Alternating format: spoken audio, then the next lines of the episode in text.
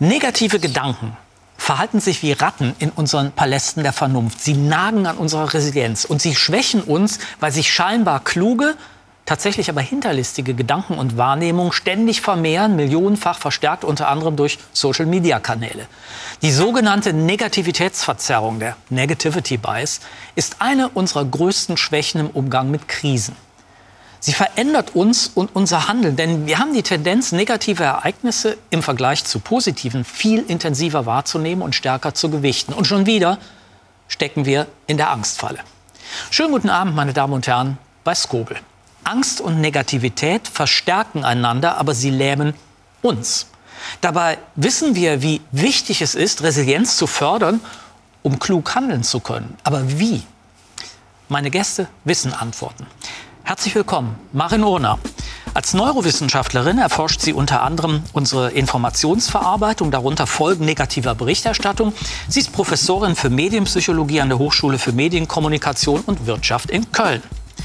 Stefan Hoffmann ist Experte für die Behandlung von Angststörungen und Depressionen. Er prägte die Methode der kognitiven Verhaltenstherapie international mit seiner Forschung und ist Alexander von Humboldt Professor an der Philipps-Universität Marburg. Und Bernhard Pörksen ist Professor für Medienwissenschaft an der Universität Tübingen und erforscht unter anderem den Medienwandel im digitalen Zeitalter sowie Inszenierungen und Stile von Politik und Medien. Schönen guten Abend zusammen. Und vielleicht wollen Sie, meine Damen und Herren, jetzt wissen, was denn eigentlich so positiv ist heute, wenn alles doch so negativ scheint. Hier kommt's und ich bin mal gespannt, ob Sie es glauben.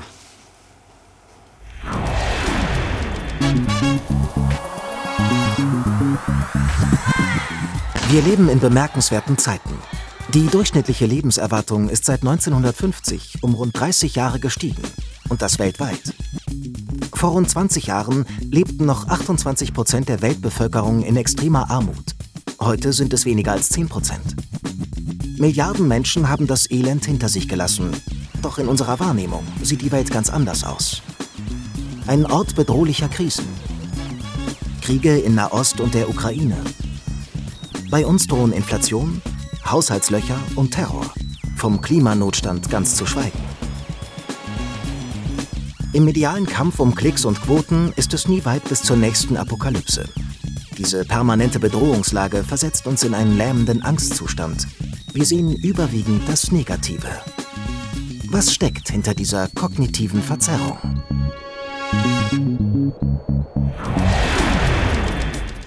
Vielleicht haben Sie selber, meine Damen und Herren, während der Film lief, so eine gewisse Abwehrhaltung gespürt. Mir selber ging es jedenfalls so, als äh, ich ihn zum ersten Mal gesehen habe. Weil man nicht glaubt, was da an Positivem gesagt wird. Warum, Frau Urner, ist das so schwer, ähm, Positives als Positives wahrzunehmen und auch anzuerkennen? Ja, weil diese kognitive Verzerrung uns am Leben halten möchte. Was meine ich damit? Ich habe jetzt gerade bewusst so eine Überbetonung auf das Wort Verzerrung gelegt, weil ich mich so ein bisschen dagegen weigere, Stichwort weigern gegen mhm. solche Nachrichten, weil es erstmal einfach ein total sinnvoller Mechanismus ist. Also unser Fokus auf alles Negative und die damit einhergehende Abwehr gegenüber potenziell positiven Nachrichten ist einfach überlebenstechnisch total sinnvoll. Denn wenn wir nicht mehr auf das Negative achten würden, als wir das jetzt gerade tun, wären wir sehr wahrscheinlich schon tot. Egal, ob es mhm. damals mhm. Säbelzahntiger mhm. und Mammut waren oder heutzutage dann der heranrollende SUV, der uns am Zebrastreifen übersieht. Das heißt, alles, was irgendwie positiver Natur ist, ist erstmal anders und ungewohnt. Und unser Gehirn funktioniert eben auch vor allem über das Bekannte. Also sprich diese Abwehrhaltung, die mhm. Sie und wir vielleicht auch gespürt haben, wenn wir diese positiven Entwicklungen sehen, kommen genau daher, weil wir denken, das kann doch nicht sein, das ist ungewohnt. Das passt nicht in mein bisheriges Weltbild. Also wenn das der Normalzustand ist, Herr Hoffmann, dass wir evolutionsgeschichtlich gewohnt sind, äh, uns am besten vor schlechten Dingen zu hüten, dann sind die Patientinnen und Patienten, mit denen Sie es zu tun haben, aus irgendeinem Grund mega bestraft, weil bei denen ist das noch stärker als bei uns. Richtig. Also Angst an sich ist kein Problem. Ähm, Furcht ist was völlig Normales und es wird dann nur ein Problem, wenn es mit dem Leben von der Person ähm, äh, in Konflikt gerät. Wenn Leute nicht tun können, was sie tun wollen, mhm. wenn es mit ihren Zielen nicht vereinbar ist und äh, wenn es dann zum großen ähm, Leidensdruck führt. Äh, Leute sind unterschiedlich, die unterscheiden sich in, der, äh, in ihrem Ausmaß der Angst und inwieweit diese Angst zu solchen negativen äh, äh, Ereignissen führt. Und in der Therapie versuchen wir äh, nicht so sehr die Angst zu therapieren, sondern eher die das Verhalten auf diese Angst, äh, das Vermeiden, das äh, sich zurückziehen, das ähm, äh, alle die diese ganzen Verhaltensweisen, die tatsächlich zum Problem führen. Angst an sich ist eigentlich nicht das Problem äh, sondern das die äh, Vermeidung und die ähm, äh, andere negative Konsequenzen. Ich verstehe das sehr gut, äh, also bei, äh, wie soll ich sagen, also bei den, bei den einzelnen Individuen, die Sie, die Sie als Patientinnen und Patienten haben. Wenn ich selber an, an Corona denke, ähm, ohne mich selber loben zu wollen, habe ich, glaube ich, relativ viele Sachen richtig eingeschätzt. Ich habe eine Sache massiv falsch eingeschätzt. Und das waren die Selbstäußerungen von Jugendlichen und von Kindern, die gesagt haben, dass sie darunter sehr leiden. Mhm. Und das haben ja offensichtlich ganz viele Menschen mhm. falsch eingeschätzt. Das ist ja komisch, weil wenn der Negativity Bias zuschlägt, hätten wir ja eigentlich all, also mega alarmiert sein müssen, mhm. weil Kinder und Jugendliche uns sagen, dass sie so massiv betroffen sind. Komischerweise waren wir das nicht. Also wenn ich mal von mir auf andere schließen darf. Ja, also in, in, in der Situation selbst natürlich spielen viele äh, Sachen ähm, ne, eine Rolle, die den Kontext beeinflussen. Ähm, was ganz entscheidend war in der Corona-Zeit, war diese soziale Isoliertheit, mhm. diese Isolierung, die dann dazu beitrug, dass die man, haben wir unterschätzt. Richtig, die haben wir äh, drastisch unterschätzt und die sind bei, bei bestimmten Bevölkerungsgruppen besonders stark ausgeprägt war, äh, gewesen. Mhm. Ähm, ähm, und ähm, wir wissen auch, dass, dass insgesamt diese äh, die soziale Isolation zu ganz äh, dramatischen Veränderungen und, und negativen Konsequenzen führt. Ging Ihnen das auch so, dass Sie das unterschätzt haben, Herr Perksen? Oder? Ja, ich habe es unterschätzt, aber auf der anderen Seite muss man auch sagen, wenn ich mich an die Zeit damals erinnere, das war natürlich auch ein ungeheurer Wertekonflikt. Wir hatten die alten Menschen, die mhm. vulnerablen Gruppen und es gab den Verdacht, wie begründet der war, müssen äh, andere entscheiden. Es gab den Verdacht, dass Kinder nun mit irgendwie Pandemietreiber sind und die Viruslast so und so hoch ist. Mhm. Aber trotzdem, in der Summe würde ich sagen, in der Nachbetrachtung war das gewiss ein gewaltiger Fehler. Es gab einzelne Ärztinnen und Ärzte, die gewarnt haben. Die es gab gesagt, ja. Menschen aus der Psychologie, die gewarnt haben. Aber vielleicht noch mal auch ganz persönlich, anekdotisch gesprochen. Ich weiß noch, denke zurück an den Beginn der Pandemie. Ich wollte in die USA zu einem Forschungsaufenthalt. Das klappte nicht. Einreiseverbot. Die Welt stand still. Und dann habe ich so auf Twitter herumgescrollt. Ich wollte nach Los Angeles und dachte, wie ist es da in Santa Monica? Und ich dachte, ich sehe also lauter heitere Sonnenbilder. Was sah ich? Ich sah leergeräumte Waffengeschäfte. Ich sah lange Schlangen von Menschen, die vor Waffengeschäften standen und jede Menge Horrorhinweise. Und das fand ich unglaublich interessant mhm. mit Blick auf das Thema, das wir heute Abend verhandeln.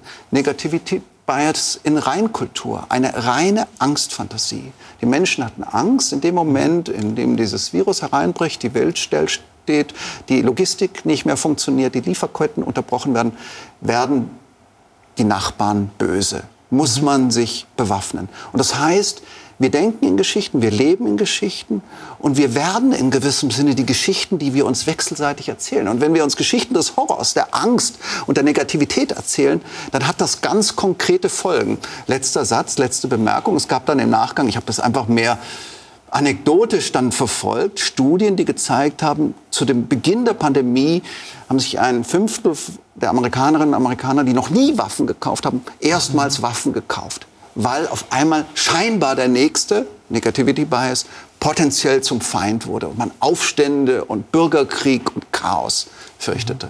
Also ein Gefühl, was hier vielleicht mit der Angst ich sage mal, die kommen gerne zusammen. Noch ganz wichtig zu erwähnen ist, ist natürlich die Unsicherheit. Also das, was gerade zu Beginn der Pandemie natürlich dominierend war, war einfach Stichwort Gewohnheiten, die ich eben ja schon ganz kurz angesprochen habe, die maximale Unsicherheit. Und wir kennen ja alle diese Aussage, Angst ist ein schlechter Berater oder Beraterinnen ja eigentlich und die Unsicherheit natürlich mindestens genauso. Warum? Weil unser Gehirn ganz, ganz einfach gesprochen nicht mehr mit den Vorhersagen arbeiten kann, die es vorher genutzt hat, um irgendwie mehr oder weniger kluge Entscheidungen zu treffen. Das heißt, diese Unsicherheit kreiert noch mal mehr und das ist das Bild der Waffen an der Stelle so passend. Mhm. Natürlich nicht schön, aber so schön im Sinne von es stellt das plakativ wunderbar dar, weil diese Unsicherheit noch mal mehr einen Rückzug zu mir selber, zu meinem gewohnten Raum mhm. und natürlich auch ein mit allen Mitteln und Wegen ein Beschützen dieses Raums einfordert. Wahrscheinlich muss man unterscheiden zwischen einer, wie soll ich sagen, kognitiven Verunsicherung, also in meinem, in meinem Denken, und einer Verunsicherung in meinem Gefühl. Weil wenn es auch kognitiv gelten würde, wären ja Forscherinnen wie Sie oder, oder Forscher äh, wirklich sehr dumm dran. Weil im Idealfall begibt sich ja ein Forscher oder eine Forscherin in einen Raum des, des Unbekannten, des, des Nichtwissens und kann auch möglicherweise scheitern damit. Ja, ja und nein. Jetzt kommt die erste vielleicht gute, konstruktive Nachricht des Abends hier oder dieser Runde. Die, wir haben ja nicht nur die Angst und die Unsicherheit, sondern es gibt ja auch so etwas Tolles wie die Neugier.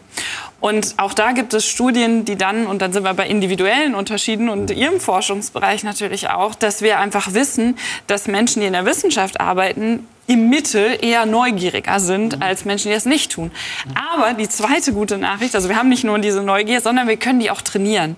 Also ich stehe im engen Austausch mit Neurowissenschaftlerinnen, die genau das auf neuronaler, also auf Hirnebene untersuchen, inwieweit wir das bei Kindern, aber auch bei Erwachsenen noch als Skill, wie es dann häufig neudeutsch schön heißt, als Eigenschaft, als Fähigkeit trainieren können, neugierig zu sein. Bevor es jetzt zu positiv wird, wenden wir uns mal dem Negativen zu. Ja, ja, konstruktiv natürlich. Wir kommen auch noch später äh, im, im, Laufe der Sendung äh, drauf, was wir, was wir eigentlich an resilienzfördernden äh, Dingen machen können. Aber zunächst mal, um das noch mal besser zu verstehen. Beim Negativity Bias geht es ja nicht um die übliche Frage, ob, ob wir jetzt mehr Optimisten oder mehr Pessimisten sind und ob das eine angemessener oder realistischer dramatischer ist als das andere. Worum es geht, ist vielmehr die Tatsache, dass wir Positives im Vergleich flächendeckend schwächer bewerten als negative Wahrnehmung, die wir doppelt so intensiv empfinden. Und diese Kurve, diese seltsame S-förmige Kurve zeigt sich in Gehirnscans ebenso wie in der Wirtschaft oder beim Umgang mit Risiken. Leider weichen deshalb auch unsere Entscheidungen vom Maß des Rationalen, falls es das gibt, müssen wir gleich darüber reden, was das ist, ab. Denn wir bewerten Gewinne und Verluste eben nicht symmetrisch. Warum? Weil sich dieser Mechanismus im Laufe der Jahrhunderttausende in der Evolutionsgeschichte, Sie haben es schon erwähnt, zunächst mal als positiv erwiesen hat. Und dieses Programm haben wir nach wie vor in uns. Ein toller Tag auf der Arbeit. Alles läuft perfekt. Bis sich eine fiese Bemerkung einer Kollegin festhakt. Henning Beck ist Neurowissenschaftler und weiß, warum uns negative Erlebnisse nicht loslassen. Wir erinnern uns auch an Niederlagen intensiver als an Siege. Wir erinnern uns an Schmerzen intensiver als an schöne Gefühle. Schöne Gefühle sind sehr vergänglich. Die negativen Gefühle sind häufig sehr präsent. Auch aus dem einfachen Grund, weil ich aus negativen Gefühlen sehr viel mehr lernen kann. Unser Gehirn ist ständig bemüht, die komplexe Welt um uns herum zu bewältigen, indem es Eindrücke bewertet und Wichtiges von Unwichtigem trennt. Amerikanische Neuropsychologen haben in einer MRT-Studie die Gehirnregionen identifiziert, die mit der Valenz, also der Positiv- bzw. Negativbewertung von Sinnesreizen zusammenhängen. Mehrere Teile des Gehirns, insbesondere der sogenannte Insellappen, ein eingesenkter Teil der Großhirnrinde, zeigen bei negativen Reizen eine messbar höhere Aktivität als bei positiven Stimuli. Das gleiche gilt für die Amygdala. Sie bewertet Empfindungen, insbesondere Angst, Furcht und Wutgefühle. Auf neuronaler Ebene scheint es also eine Voreinstellung in Richtung einer starken Negativbewertung zu geben. Phylogenetisch gehören Amygdala und Insellappen zu sehr alten Teilen unseres Gehirns. Negative Erfahrungen und Reize fesseln zwangsläufig unsere Aufmerksamkeit und setzen sich in unserem Gedächtnis fest. Andernfalls hätten wir vielleicht nicht überlebt. Wenn es darum geht, entweder einen bestimmten Geldbetrag zu gewinnen oder denselben Geldbetrag zu verlieren, bewerten wir leider auch heute noch das Verlustrisiko doppelt so stark wie den möglichen Gewinn. In der mit dem Nobelpreis geehrten Prospekt- oder Erwartungstheorie zeigten Daniel Kahnemann und Amos Tversky, wie sehr der Blick auf das Negative unsere täglichen Entscheidungen beeinflusst. Obwohl Angst sprichwörtlich ein schlechter Ratgeber ist, beeinflusst sie unsere Risikobereitschaft. Paradoxerweise sind wir eher bereit, Risiken einzugehen, um Verluste zu vermeiden, als riskante Gewinne in der gleichen Größenordnung zu erzielen. Denn Verlust tut weh, wortwörtlich. Im Gehirn ist der multisensorische Insellappen auch an der Verarbeitung von Schmerz und Ekel beteiligt. Den Grund unserer Vorliebe fürs Negative sieht Kahnemann in der Evolution. Denn Jahrtausende lang war dem Negativen rechtzeitig ausweichen zu können, buchstäblich eine Frage von Leben und Tod. Diejenigen, die Gefahren und Risiken in ihrer Umgebung mehr Aufmerksamkeit schenkten, hatten eine höhere Überlebenschance. Doch heutzutage haben wir es selten mit solch direkten Gefahren für unser Überleben zu tun. Unsere Sorgen und Ängste sind deutlich abstrakter. Ein übermäßiger Fokus auf das Negative scheint bei deren Lösung wenig hilfreich. Insbesondere in einer digitalen Welt, die die Macht des Negativen noch potenziert. Das kann den Nachteil haben, dass ich mich viel zu sehr auf diese negativen Sachen konzentriere und am Ende setze ich viel weniger Zeit und Ressourcen ein, um das Naheliegende zu lösen. Und wir verpassen vielleicht dann den Moment im Jetzt hier im Augenblick, um die Zukunft aktiv zu gestalten. Die Frage ist, ob wir die destruktiven Muster dieser kognitiven Verzerrung ändern könnten, wenn wir sie durchschauen.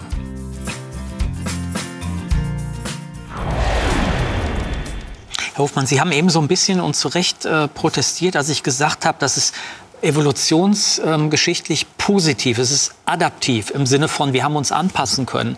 Ähm, wenn wir uns aber nicht angepasst hätten, dann wäre das, was Henning Beck gerade zum Schluss äh, gesagt hat, dass wir nämlich vor lauter Neg Negativität nicht mehr die naheliegenden nächsten Lösungen sehen, das, das hätte uns ja wirklich zum Scheitern verurteilt dann. Das ist ja nicht der Fall gewesen. Genau.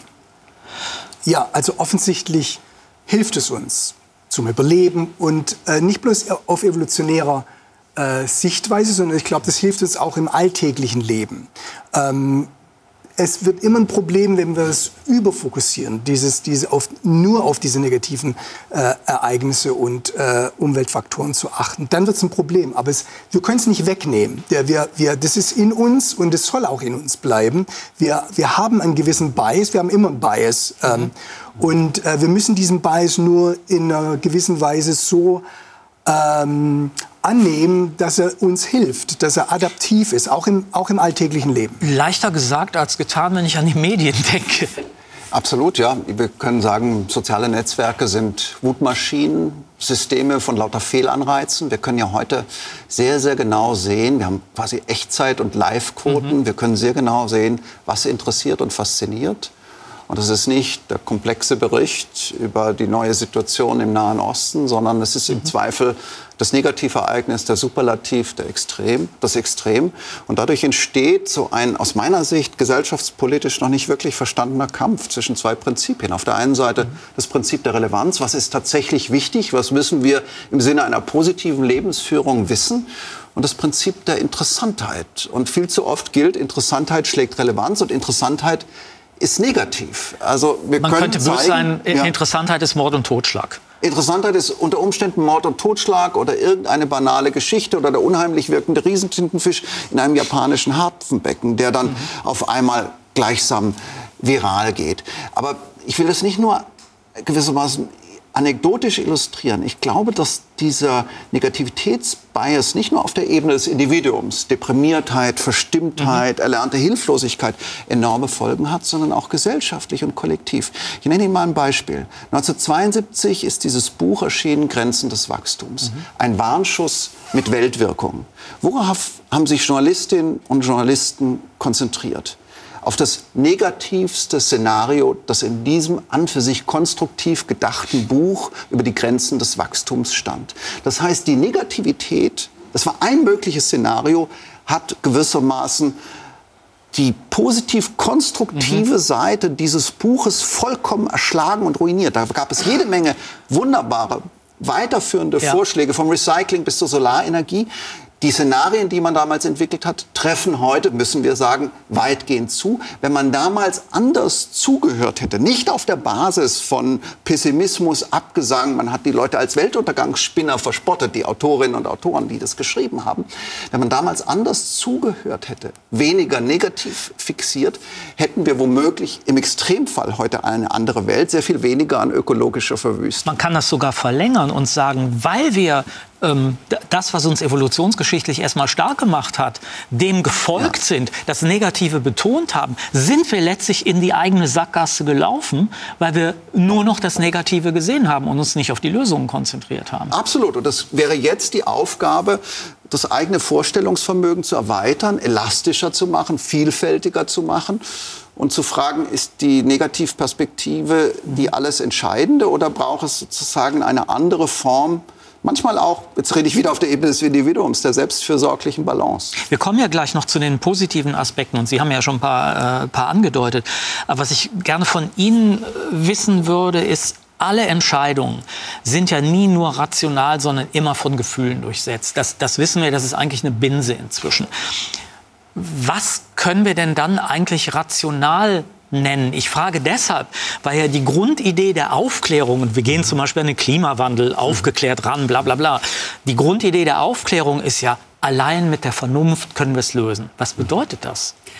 Ja, ganz äh, schwieriges, großes Thema, was ich versuche kurz runterzubrechen. Also schwierig, weil es uns alle betrifft, sowohl als Individuen als auch als Gesamtgesellschaft. Und ich jetzt eine große Verantwortung verspüre, hoffentlich eine einigermaßen gute Antwort zu geben. Und da sind wir direkt bei genau dem Thema. Also was ist denn eigentlich rational? Rational ist natürlich eigentlich immer zielorientiert. Das heißt, mhm. ich muss ja einen bestimmten Fokus, eine Vorstellung von wo möchte ich hin oder was möchte ich vermeiden vielleicht auch vor mir haben. Und das ist immer geknüpft an Werte, an Überzeugungen von was richtig ist und was falsch ist. Und was ist damit verbunden? Emotionen und Gefühle. Mhm. Das heißt, diese Trennung aus rational versus emotional macht, wenn wir das einmal so durchdenken, überhaupt, überhaupt gar keinen, keinen Sinn. Sinn. Ich kann nur zielorientiert im Sinne von rational entscheiden, weil ich bestimmte Gefühle, Emotionen, Überzeugungen, Werte habe. Und dann können wir jetzt, und das sind zwei Komponenten, die ich an der Stelle ansprechen möchte, uns als Gesellschaft, das, was wir jetzt gerade schon hatten, was Herr Pörksen auch angesprochen hat, uns überlegen, was sind denn eigentlich unsere Ziele? Was sind denn unsere Werte? Wo wollen wir denn hin? Und basierend darauf rational mit ganz viel Emotionen verknüpft mhm. entscheiden. Und die zweite Komponente, die jetzt noch nicht zum Tragen kam, aber für mich schon überall mitgeschwungen hat gerade, war kurzfristig versus langfristig. Mhm. Und auch da wissen wir ja entsprechende Bücher und so weiter und so fort. Ja, Thinking Fast, Thinking Slow. Wir können es jetzt als schnell oder langsam oder als kurzfristig oder langfristig bezeichnen. Kurzfristig haben wir eben evolutionsbedingt in uns zum Beispiel in Angst und Unsicherheit, Überlebensmechanismen. Genauso wie den Überlebensmechanismus eher fettiges und kalorienhaltiges haben zu wollen, weil wir nicht wissen oder unser Bio. Wann kommt Bio das nächste? Richtig. Und wenn wir uns jetzt aber besinnen und besinnen wirklich im, im wahrsten Sinne des Wortes, nämlich gucken, was ist eigentlich langfristig rational und sinnvoll, dann merken wir ganz schnell, dass es eben nicht die negativen Überschriften sind, dass es nicht die Fokussierung auf das Angstgetriebene und die Unsicherheit ist, sondern natürlich eine langfristige Perspektive, immer bedingt, das, was Sie gerade so schön gesagt haben, uns vorzustellen, wie wir eigentlich leben wollen.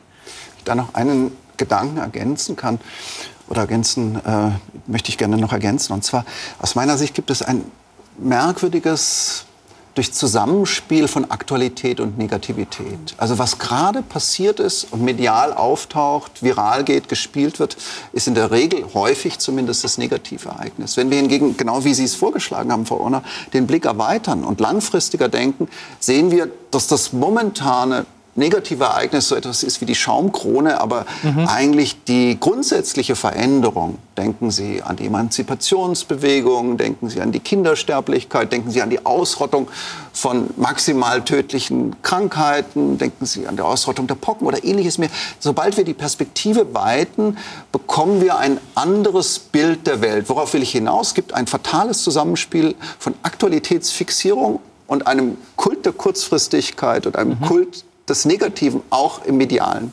Weil der unser Belohnungssystem oder unser Angstsystem im Moment triggert. Mhm. Ist das der Grund?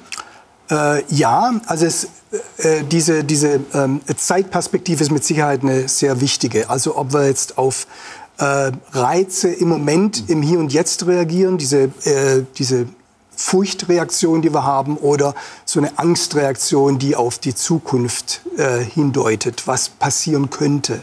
Äh, äh, und ich glaube, insgesamt so der, der, der, gesamte, die gesamte äh, Diskussion geht, glaube so um Sicherheit herum. Also wir wollen irgendwie in uns sicher fühlen. Wir wollen, wir wollen, äh, dass wir in einer Gruppe sind, die uns Sicherheit gibt.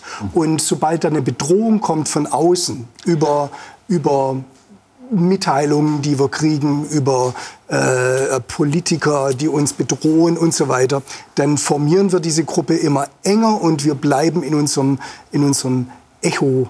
Äh, drin und, und, äh, und wollen gemeinsam zusammenkommen, weil die, diese, so, äh, also diese Shared Pain ist auch äh, irgendwie äh, weniger Schmerzen. Wenn man das einfach zusammen erlebt, wird es weniger intensiv. Also diese, dieses, dieses, dieser Drang nach Sicherheit ist, glaube ich, ganz entscheidend, äh, ähm, ein motivationaler Faktor dahinter. Ist das denn der Grund, warum im Moment die großen Anti-AfD-Demonstrationen sind? Denn die hätten ja auch schon Pulse of Europe vor drei, vier Jahren stattfinden können. Und wer Höcke gelesen hat, weiß, hätte man auch schon äh, vor acht Jahren machen können. Ähm, jetzt finden sie statt. Also meine meine private Auslegung dazu, dem, dem können Sie gerne äh, widersprechen, ist, das hängt auch wieder mit dem Negativity Bias zusammen, paradoxerweise, weil der Auslöser dafür eine extrem negative ähm, äh, Information war, nämlich, äh, dass, wenn die AfD ans Ruder kommt, äh, große Deportation angesagt ist. Und da haben sich dann doch offensichtlich ein paar Leute überlegt, okay, wenn das in meinem Betrieb jetzt zündet, dann habe ich keine Mitarbeiter mehr. Da gibt es vielleicht auch keine, keine Restaurants mehr, äh, die besetzt sind und so weiter. Aber können wir das dann noch unter dem Gesichtspunkt von Bias verhandeln ja, oder von kognitiver Verzerrung? Genau die Frage. Ist es nicht ähnlich? Ehrlich gesagt so, jetzt mal was Positives über die Medien oder über den Journalismus zu sagen. Glänzender investigativer Journalismus enthüllt den wahren Charakter einer Partei und Menschen bekommen Angst. Ist das in dem Hätten Fall, ist diese Angst unberechtigt? Ich würde sagen, nein. Nein, ich Natürlich, man hätte das früher das, verstehen das können, man hätte es anders verstehen können. Aber wir sehen ja oft, dass sowas wie kollektive Zuhör- oder Wahrnehmungsbereitschaft Schlüsselereignisse braucht. Und da war vielleicht die Bierzeltrede eines Björn Höcke noch nicht ausreichend, sondern es brauchte im Grunde genommen dieses spezielle Setting einer Enthüllung, die Deportationspläne, die tatsächlich, und ich habe da viele Gespräche in den letzten Tagen darüber geführt, ganz viele Menschen auch quasi ganz unmittelbar und direkt geängstigt haben nach dem Motto, ich könnte gemeint sein. Und also war es wieder nicht die positive Botschaft, die die Leute auf die Straße gebracht haben, nämlich unsere Demokratie ist stark, lass uns unsere Demokratie stärken, sondern es war die negative Botschaft, scheiße, vielleicht bin ich ja betroffen. Ich, ich glaube, wenig, es gibt wenig Demonstrationen, die über was Positives sind. Also ich glaube, ich habe noch nie eine Demonstration gesehen, wo sie Leute einfach vielleicht Karnevals. Aber ich kann doch für Gleichberechtigung auf die Straße. Aber genau das Absolut. ist doch jetzt gerade das Spannende. Es wird für Demokratie auf die Straße gegangen. Eben. Also aus der Angst heraus, und das ist ja die große Frage, die Angst, wie Sie so schön eben gesagt haben, hat erstmal keine Wertigkeit. Die ist nicht schlecht oder gut, sie ist einfach da.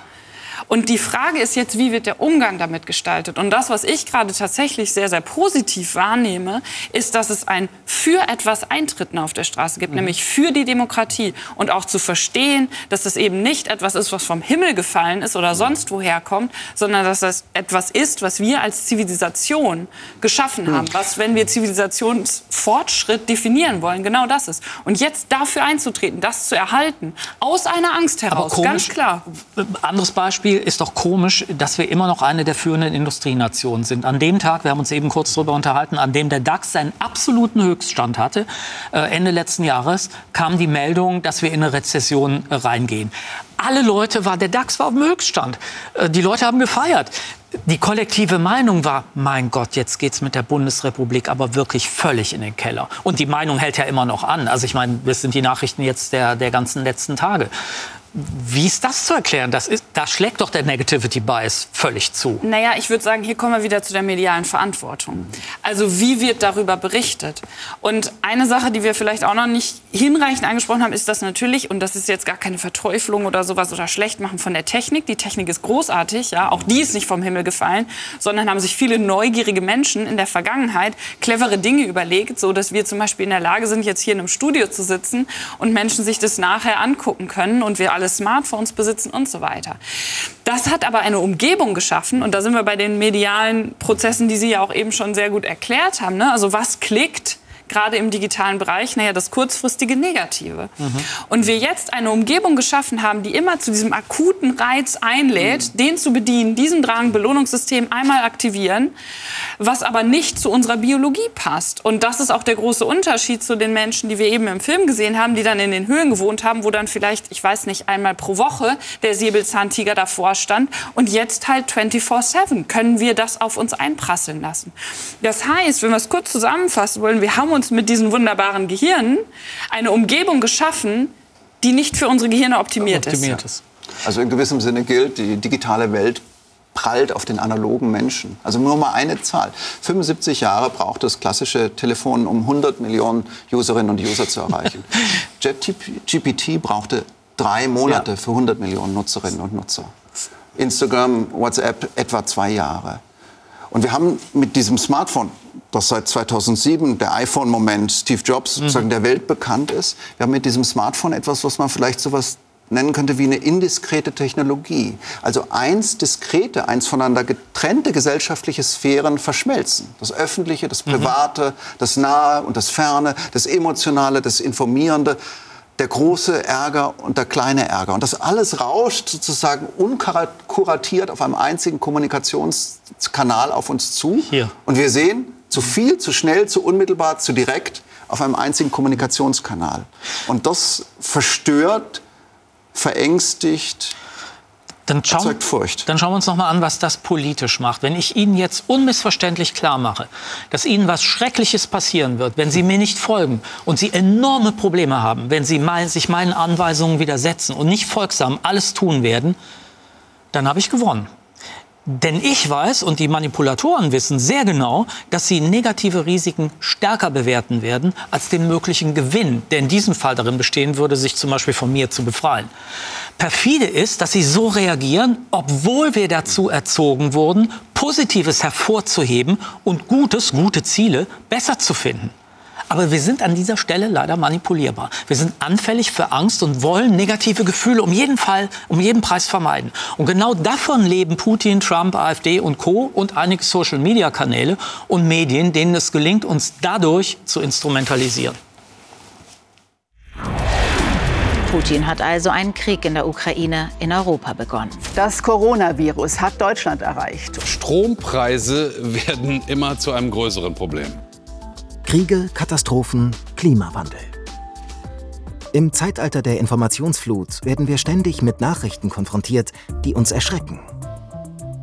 Warum aber ist das, was schlecht für die Psyche ist, gut fürs Geschäft? Denn only bad news are good news. Negative Nachrichten erzeugen tatsächlich mehr Aufmerksamkeit als positive. Folge des evolutionsbiologischen Erbes. Forschende aus Europa und den USA haben festgestellt, dass im Durchschnitt schon ein einziges negatives Wort die Clickrate von Online-Beiträgen deutlich steigert. Auch das Schüren negativer Emotionen in den Überschriften wirkt sich entsprechend aus. Traurigkeit löst mehr Klicks aus als Freude. Das alles hat Einfluss auf die Verarbeitung von Informationen. Auf Online-Plattformen pushen Algorithmen vor allem die Themen, die viel Aufmerksamkeit erregen. Und das sind meist Negativschlagzeilen. Ein Phänomen, das sich auch Rechtspopulisten zunutze machen. Eine aktuelle Studie der Universität Mainz hat untersucht, wie die AfD von skandalisierenden Nachrichten profitiert. Durch gezielte rassistische und beleidigende Provokationen schafft sie es regelmäßig in die Schlagzeilen und damit in den Mittelpunkt der öffentlichen Aufmerksamkeit. Mit spürbarer Wirkung. Das Narrativ ihres autoritären Nationalradikalismus verfängt bei immer mehr Menschen. In unserem Gehirn kann die Omnipräsenz negativer Nachrichten einen suchtartigen Effekt auslösen. Gehetzt und gestresst klicken wir uns von einer Krise in die nächste, sogenanntes Doomscrolling. Die Gegenbewegung? News Avoidance, bewusste Nachrichtenvermeidung. Laut Digital News Report entscheiden sich heute bereits mehr als ein Drittel der Befragten dafür, Nachrichten aus dem Weg zu gehen. Weggeklickt werden der Studie zufolge besonders Berichte rund um den Ukraine-Krieg, gefolgt von Nachrichten zur Politik und sozialer Gerechtigkeit.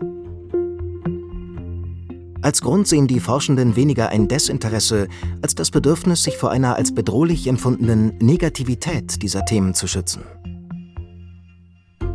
Je mehr Menschen eine konkrete Wohlstandsperspektive fehlt, desto auswegloser erscheint die Situation. Immer neue Hiobsbotschaften von Inflation, Haushaltslöchern und Überschuldung verstärken das Gefühl einer Weltuntergangsstimmung. Die Schattenseite der digitalen Informationsflut. Um nicht in den Wellen negativer Nachrichten unterzugehen, hilft vor allem Aufklärung. Das Wissen um die kognitive Verzerrung stärkt unsere individuelle und kollektive Resilienz. Herr Boxen, ich würde würd gerne noch mal bei den Medien anknüpfen. Teil des Negativity Bias ist die sogenannte negative Differenzierung.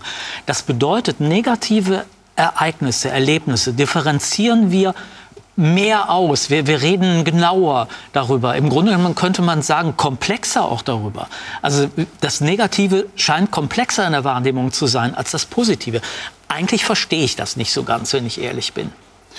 Na gut, wir haben darüber gesprochen. Wir haben dieses evolutionsgeschichtlich sehr alte Gehirn und äh, hoffen auf die Warnung aus der Umwelt, die uns irgendwie erreicht. Und wir haben jetzt eine mediale Umgebung, auf die wir nicht wirklich vorbereitet sind. Die neue Medienwelt trifft auf den alten Menschen und umgeben von Informationskonfetti, von Horrornachrichten, von Schrecklichkeiten Aber wo aller liegt Art. die Belohnung? Also der, die Währung Die- des Gehirns ist ja, ist ja Dopamin, Belohnungszentrum, jetzt. Also ich sehe was und bums, jetzt wird mein Belohnungszentrum aktiviert. Und warum wird das aktiviert durch Negatives? Naja, erstmal muss ich ja am Leben bleiben. Also und deshalb ist natürlich die komplexere, wenn wir es uns ein bisschen wie eine Landkarte vorstellen wollen, die negative Landkarte. Okay, die anderen hat's erwischt, ich lebe, ja, Belohnungszentrum. Naja, also wie gesagt, wenn ich tot bin, dann brauche ich auch kein Belohnungszentrum mehr. Das heißt, die komplexen Informationen darüber, was potenziell eine Gefahr sein könnte, Stichwort negative Nachrichten, muss besser sein. Also ich brauche eine genauere Landkarte von den potenziellen Gefahren. Das ist nett, was Positives zu Ja. leben und mein Belohnungssystem zu aktivieren, aber es ist nicht überlebenswichtig. Und das kann ich rumdrehen und sagen, wenn du weiter überleben willst, dann sieh, dass du die Fremden loswirst. Sieh, dass du diese bescheuerten Politiker loswirst. Sieh, dass du was auch immer machst. Und jetzt kommt wieder die Unsicherheit zum Tragen. Denn je unsicherer meine Umgebung ist, umso mehr bin ich zurückgeworfen auf dieses Negative und die Ängste. Es ist auch nicht symmetrisch. Ne? Also die, ähm, wir haben andere Gehirns, Hirnzentren für, äh, für positiven Affekt als für negativen Affekt. Wir haben andere Hormone, die, äh, die involviert sind. Äh, wie, äh, es sind äh, die, wir haben eine andere Granularität sozusagen von, Also von negativ. Genau. Wir haben sehr viel, sehr viel differenziertere Perspektive auf negative Emotionen. Wir, als Emotionsforscher haben wir oft Probleme, äh, positive Emotionsworte zu finden. Kein Problem, negative Emotionsworte zu finden. Gibt's, da gibt es haufenweise welche. Dann schauen wir uns mal gerade an, wie man das politisch macht, ähm, ihre Negativität schön in Wallung zu bringen. Ähm, O-Ton von Donald Trump ähm, bei den Wahlen in Iowa. We're going to seal up the border. Because right now we have an invasion. We have an invasion of millions and millions of people that are coming into our country. I can't imagine why they think that's a good thing. It's a very bad thing. And you know, they're coming from prisons and jails. They're coming from all over. They're coming from countries that most people have never heard of. And they're coming from mental institutions and insane asylums. They're being emptied out into our country. And they're terrorists. Many terrorists are coming in. And we're going to have to deport. We're going to have to have a deportation level that we haven't seen in this country for a long time, since Dwight Eisenhower, actually. Also uns geht's schlecht, weil die ganzen Fremden kommen und das wissen Sie. Die kommen aus Gefängnissen, aus Haftanstalten, aus psychiatrischen äh, Kliniken. Das sind Terroristen und wir werden sie deportieren. Das ist O-Ton O-Ton Trump.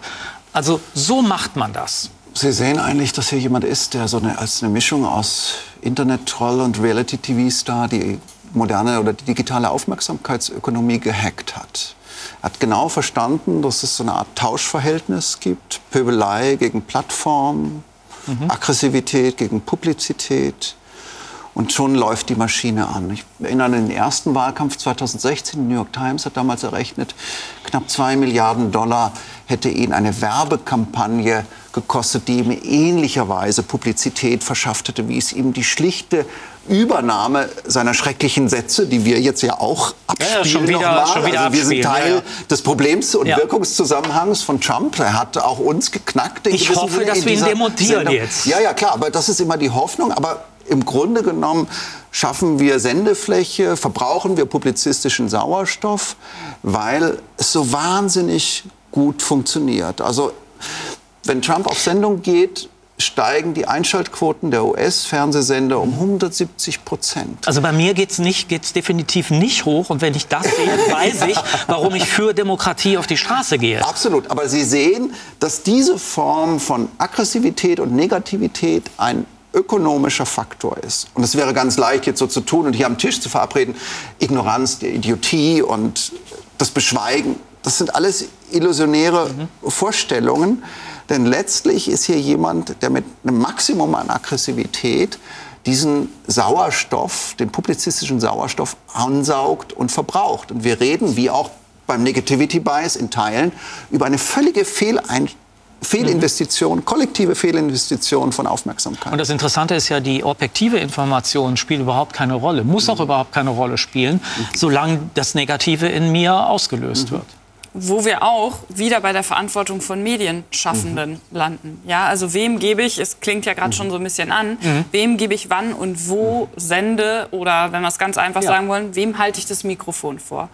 Und in einer Zeit, wo natürlich noch begrenzt war, wer überhaupt senden kann, war diese Verantwortung ich sage mal, noch größer. Jetzt kann aber ja jede und jeder senden, Stichwort soziale Medien oder wenn mir die Medien nicht passen, dann gründe ich halt meinen alternativen Richtig. eigenen Kanal und nenne den irgendwie XY. Und so, sobald jemand Zugriff aufs Internet hat, kann er das halt nutzen. Wo- Womit wir wieder beim Thema der Komplexität und der Pluralisierung sind. Als Demokraten müssen wir sagen, wir sind ja eigentlich sehr dafür, dass sich die Vielfalt vergrößert. Also wunderbar, wenn im Internet wirklich jeder seine Meinung sagen kann, aber das schafft ja noch mehr Probleme. Nachweislich. Ich weiß nicht, ja, man könnte natürlich hoffen, dass wir in so einer Art Übergangsphase der Medienevolution leben. Wir erleben die dritte große Kommunikationsrevolution der Menschheitsgeschichte, Erfindung der Schrift, Erfindung des Buchdrucks, jetzt die Und vernetzte jetzt, Gesellschaft. Also kann auch sein, dass es eine Übergangsphase ist, eine Art Phase der digitalen Pubertät. Das wäre zumindest meine Hoffnung, aus der man sich herausarbeitet. Wäre meine auch, ja. Aber ganz ernsthaft gesprochen, der Gedanke, der in dem liegt, was Sie sagen, ist ja, dass sich Verantwortung dass Verantwortung heute neu gedacht werden muss, dass wir die Verantwortungszone ausweiten. Wir können nicht mehr nur sagen, die bösen Medien, das hat auch noch nie gestimmt, weil sie das Geschäftsmodell nur praktizieren können, weil wir alle uns zuschalten, lesen, zuhören, was auch immer tun. Sondern das heißt eben auch, dass wir als Userinnen und User Verantwortung haben für das, was wir teilen, liken, anklicken. Klar, Verantwortung ist ungleich verteilt. Ein Rupert Murdoch hat demokratische Verhältnisse auf drei Kontinenten destabilisiert. Sozusagen ein Publizist, publizierender Krimineller, wenn man das hart sagt. Und jemand, der einfach nur teilt und liked, ist vergleichsweise ohnmächtig. Aber trotzdem müssen wir publizistische Verantwortung unter diesen Medienbedingungen aus meiner Sicht neu umfassender und, wie Sie sagen, pluralistischer denken. Aber wie gehe ich denn politisch damit um, wenn ich einerseits Pluralität fördern will, weil das meinem demokratischen Leitideal entspricht, und umgekehrt aber merke, wenn ich das tue in der digitalen Welt, mache ich genau das kaputt. Also meine, meine Antwort wäre, und das sage ich als hoffnungslos idealistischer Aufklärer, in Medienbildung und Medienmündigkeit zu investieren und äh, ein eigenes Schulfach, nicht ein paar Medienkompetenzspielereien, sondern ein eigenes normativ gehaltvolles Schulfach, angewandte Irrtumswissenschaft in der Schule, Auseinandersetzung mit den kognitiven Verzerrungen, Auseinandersetzung mit der Macht der Medien, aber auch Einübung der Medienpraxis. Also wir könnten das kritisches Denken äh, nennen. Ja. Und ich glaube, wir, wir, wir, wir brauchen Training in kritischem Denken. Und das beginnt schon sehr früh. Das ist mit Sicherheit Und das nach 250 Jahren Aufklärung. Ich glaube, das ist ein immer weiter fortschreitender Prozess. Der wird nie aufhören. Wir müssen immer daran Bin ich bei arbeiten. Ihnen, ja. Ähm, und äh, in gewisser Weise ist Therapie kritisches Denken. Das ist Mhm. genau das, was wir tun in Therapie. Ähm, Klar, ich durchleuchte meine Motive, meine Ziele und so weiter. Meine, genau. meine Geschichten, die ich mir selber erzähle. Ganz genau. Ich glaube, das ist so eine, auf allen Ebenen benötigen wir kritisches Denken. Äh, damit es solche Leute, wie wir gerade eben gesehen haben, nicht allzu häufig gibt. Aber die gibt es nun mal noch. Und ich möchte noch mal eine Lanze für die emotionale Komponente an dieser Stelle brechen, weil ich sie eben schon mit eingebracht habe und hoffentlich so ein bisschen zu der Demontage, Stichwort kritisches Denken, dieses Rationalitätsbegriff beitragen konnte in den Köpfen der Zuschauerinnen und Zuschauer, vielleicht auch im Nachgang hieran. Nämlich zu verstehen, dass natürlich bei aller Medienkompetenz und Aufklärung und Faktenbasierten und so weiter, und das hat gar nichts mit irgendwie weichgespült oder sonst was zu tun, sondern anzuerkennen, wie wichtig diese emotionalen Komponenten sind. Wir haben jetzt hier, hier ganz viel schon über Angst und Unsicherheit und diese Sendung heißt Die Angstfalle, also der Titel unserer Sendung hier heute gesprochen. Warum? Weil sie halt einfach so entscheidend sind. Also Menschen erinnern sich, wenn wir Gedächtnisforschung oder sämtliche Ergebnisse aus mhm. den Neurowissenschaften angucken und der Psychologie, erinnern sich vor allem daran, wie sie sich gefühlt haben mhm. und nicht was oder wie mhm. das gesagt war. Also das Wie spielt natürlich beim Film eine Rolle. So der Inhalt ist so ein bisschen, und das ist natürlich sehr demotivierend für erstmal jetzt klassische Medienschaffende, die dann sagen, äh, ja, und was soll ich jetzt machen? Soll ich einpacken so? Nee, sich genau diese Verantwortung bewusst machen, dass es immer auch darauf ankommt, ob ich negativ oder konstruktiv oder mhm. wie auch immer formuliere, hat eine Wirkung. Ich habe diese Verantwortung automatisch, sobald ich sende. Und ob ich eine Person oder drei Millionen oder drei Milliarden erreiche, macht natürlich einen Unterschied. Aber die Wirkung habe ich immer. Und da wir ja auch, wie Sie, für konstruktiven Journalismus stehen, äh, fragen wir uns eigentlich wie immer an der Sendung, in der Sendung äh, am Ende, ja okay, jetzt haben wir das Problem verstanden, aber was machen wir denn jetzt? Resilienz meint wörtlich übersetzt aus dem Lateinischen die Fähigkeit zurückzuspringen oder, fand ich auch interessant, nicht anzuhaften. Ein häufig gebrauchtes Bild dafür ist der Bambus, der sich dem Sturm anpasst und danach in seine ursprüngliche, also aufrechte Haltung und damit in seine Balance zurückkehrt. Nicht anzuhaften, also nicht an etwas hängen zu bleiben, ist eine der zentralen Übungen von Meditation und Achtsamkeit. Allerdings ist die Idee des Nicht-Anhaftens auch in der abendländischen Praxis, nicht nur im Daoismus oder Buddhismus, ähm, Praxis der Lebenskunst seit der Antike und dort verankert. Nur, wie können wir dem Negativity Bias und unseren Verstrickungen in Angst, das haben wir ja nun ausführlich erklärt, die ja ein in der Evolution erworbener Mechanismus ist, entkommen? Wie können wir als Individuen wie als Gesellschaften resilienter werden?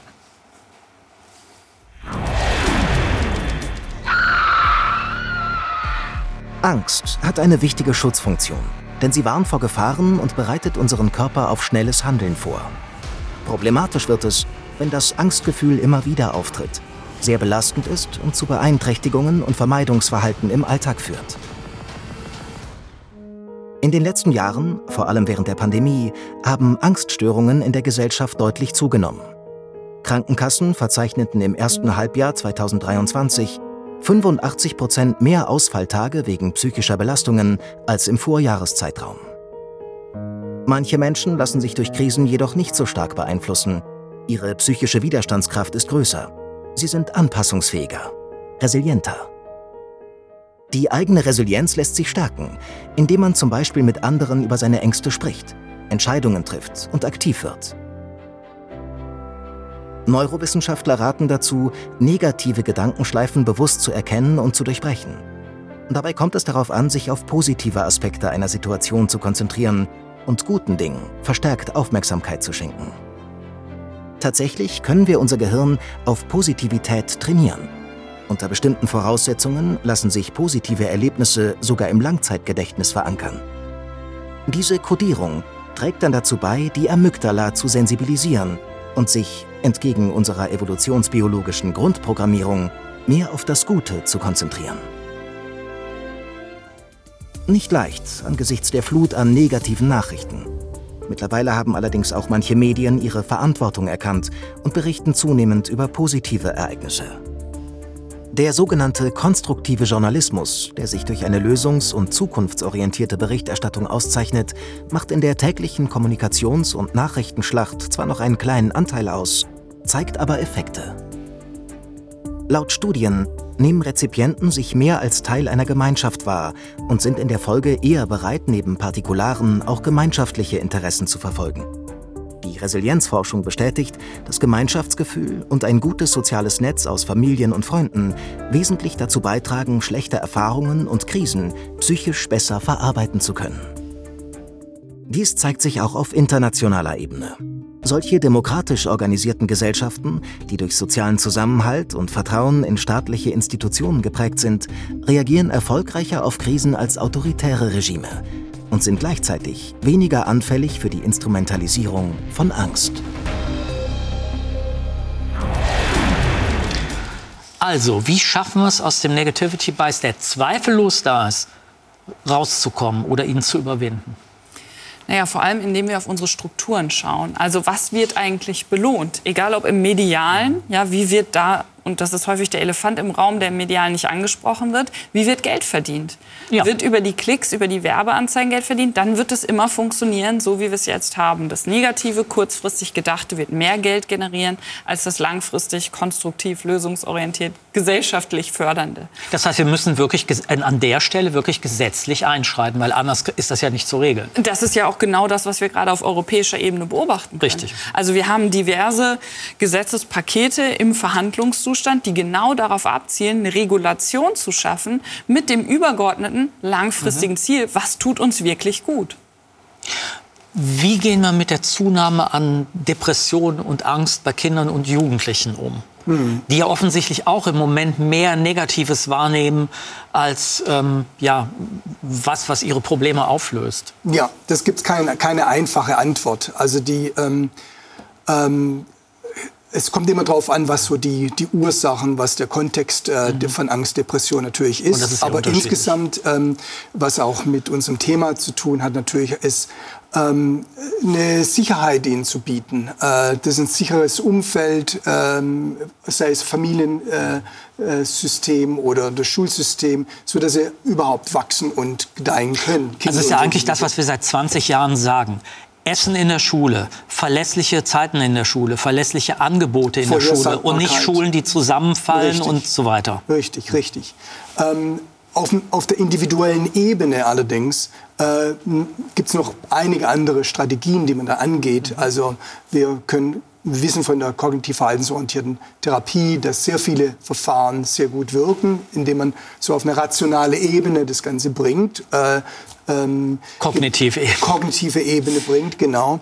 Ähm, Flexibilität reinbaut, äh, Akzeptanz reinbaut. Akzeptanz auch für seine Emotionen und äh, die anders bewertet, äh, die anders angeht, ähm, andere Verhaltensweisen mit Emotionen verbindet. Welche Rolle spielt dabei, ähm, ich weiß, es ist ein Modewort, äh, Mindfulness, also Achtsamkeit oder von, von mir aus auch Meditation. Ich habe das in der Anmoderation äh, angedeutet. Ich habe da einige Studien zugelesen, die sagen, da gibt es ganz klar... Äh, das ist ganz wichtig, also keine Frage. Ähm, das ist eine der äh, Hauptmediatoren, äh, Hauptmechanismen, äh, über die Therapie funktioniert, ist eine, sich zu distanzieren von seinen Gedanken, die erstmal zu betrachten, äh, rational zu betrachten. Und stehen zu lassen. Stehen zu lassen mal, äh, genau. Übrigens auch die Gefühle, nicht nur die Gedanken, auch die Gefühle, ne? Nicht, richtig. Richtig. Äh, und nicht so als äh, äh, direkt drauf, als reflexartig drauf zu reagieren, sondern, sondern die anzunehmen und, äh, und, und anders damit umzugehen. das ist eine ähm, allgemeine, sehr positive, sehr, sehr adaptive Weise, wie man damit umgeht. Flexibilität muss ich noch mal aufbringen, weil das ist ganz entscheidend. Ganz egal, welche Strategie Sie wählen, Sie müssen versuchen, welche Strategie bei wem am besten wirkt. Und die Person, die mit Problemen zu tun hat, mhm. muss in ähnlicher Weise verschiedene Sachen ausprobieren in gewisser Weise, bis, es, bis, bis äh, Strategien gewählt werden, die adaptiv sind, die man dann beibehält. Verstehe ich auf der individuellen Ebene vollkommen. Auf der politischen Ebene hätte ich damit ein wahnsinniges Problem, weil was die Wähler hassen wie die Pest ist, wenn ich als Politiker unterschiedliche äh, Dinge ausprobiere und mit dem ersten Scheiter und mit dem zweiten Scheiter und dann habe ich keinen dritten Versuch mehr. Ja, absolut, klar. Und für mich ist diese Vermittlung zwischen dieser individuellen Ebene und der kollektiven Ebene auch vielleicht noch nicht ganz gelöst. Denn ich möchte natürlich auch keine Politiker, die jetzt gewissermaßen den Negativity Bias korrigieren und mir paternalistisch Positivbilder an die Wand äh, mhm. werfen. Also es ist ja immer ein Wertekonflikt, vor dem wir stehen. Es ist immer ein Ringen darum, wie sieht eigentlich unter den gegenwärtigen Kommunikationsbedingungen engagierte Weltzuwendung aus. Wir haben Extremereignisse und die sind nicht nur gewissermaßen dem Negativity Bias geschuldet, nicht nur Resultat einer kognitiven Verzerrung und einer Sondern die sind ja auch da. Die sind da und wir haben eine Medienumgebung, die sie enorm verstärkt, uns gleichsam unter die Haut gehen lässt, ganz unmittelbar. Und wir ringen als Individuum aus meiner Sicht um die richtige Balance. Auf der einen Seite engagierte Weltzuwendung kann im Extrem dazu führen, permanente Selbstverstörung. Und auf der anderen Seite selbstfürsorgliche Abgrenzung, ganz mhm. wichtig. Aber was hieß es, nur mit halbgeschlossenen Lidern auf irgendeinem schönen buddhistischen Kissen zu sitzen, Absolut. lieber Skobel?